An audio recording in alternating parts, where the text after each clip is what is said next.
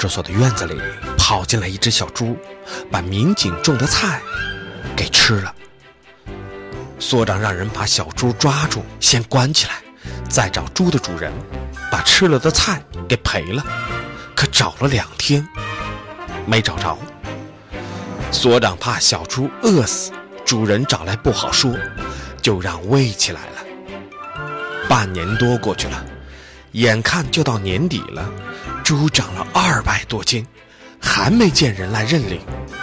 所里研究，决定杀了分给大家过年。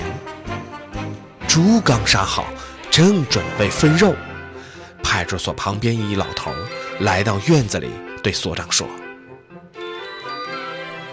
你看，我家的猪犯了错，你抓也抓了，关也关了。”判也判了，而且执行的是死刑。现在你们总得让我来收个全尸了吧？全所晕倒，螳螂扑蝉，黄雀在后，高手在民间。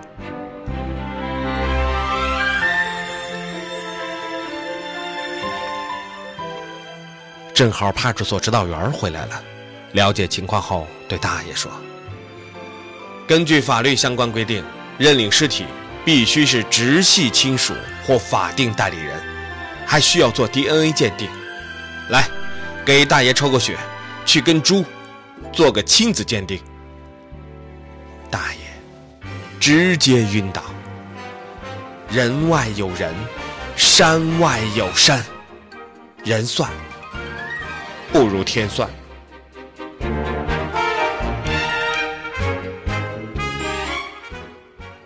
爷远在省城做律师的孙子听说了此事后，表示不服，让大爷拿着买猪仔时的收据，并动员邻居作证，证明大爷是猪仔的直接监护人，遂向当地法院提起上诉。法院要求派出所对猪进行了冷藏处理。以便日后调查取证。猪肉没吃成，还成了被告，所里上下都表示很郁闷。当局者迷，旁观者清，关键时刻要靠外援。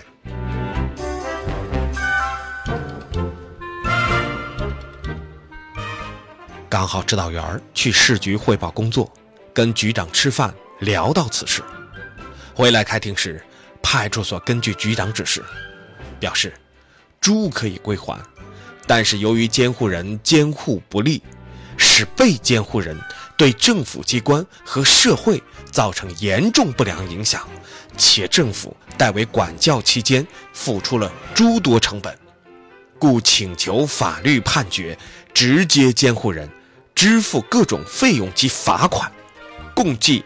两万元，把猪肉拉回。出来混，早晚都会还的，该来的都会来的。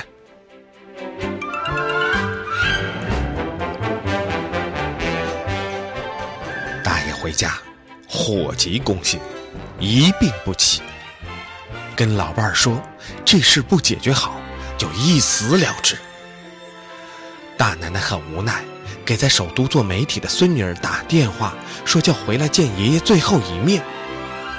孙女儿接个电话，马上在微博上发了一个帖子：“地方政府以势欺凌耄耋老农，死去的猪到底该何去何从？”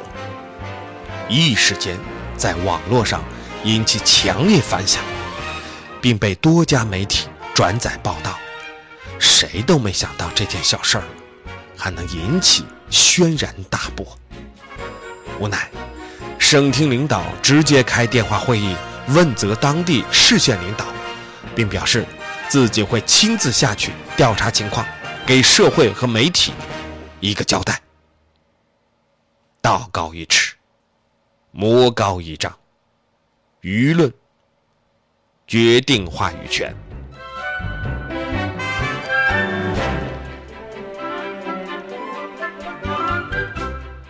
当地政府立即组织专门小组，由县委和公安直接领导带队慰问大爷，由县财政直接拨款归还大爷两万元罚款，另外给大爷五千元慰问金，归还已经冷冻了半年的猪，并开出了组织杀大爷猪的派出所临时工。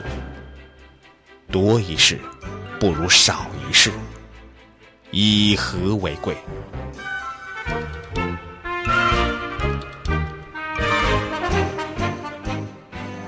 次日，省厅领导为了社会主义和谐，在众多媒体的簇拥下，来到大爷家慰问。大爷这辈子也没见过这么大的领导，安排儿媳妇把猪肉全部炖掉，请领导和媒体朋友一起吃午饭。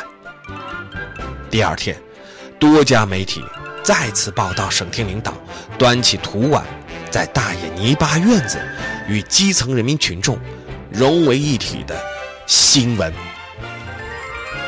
冤家宜解不宜结，大家好才是真的好。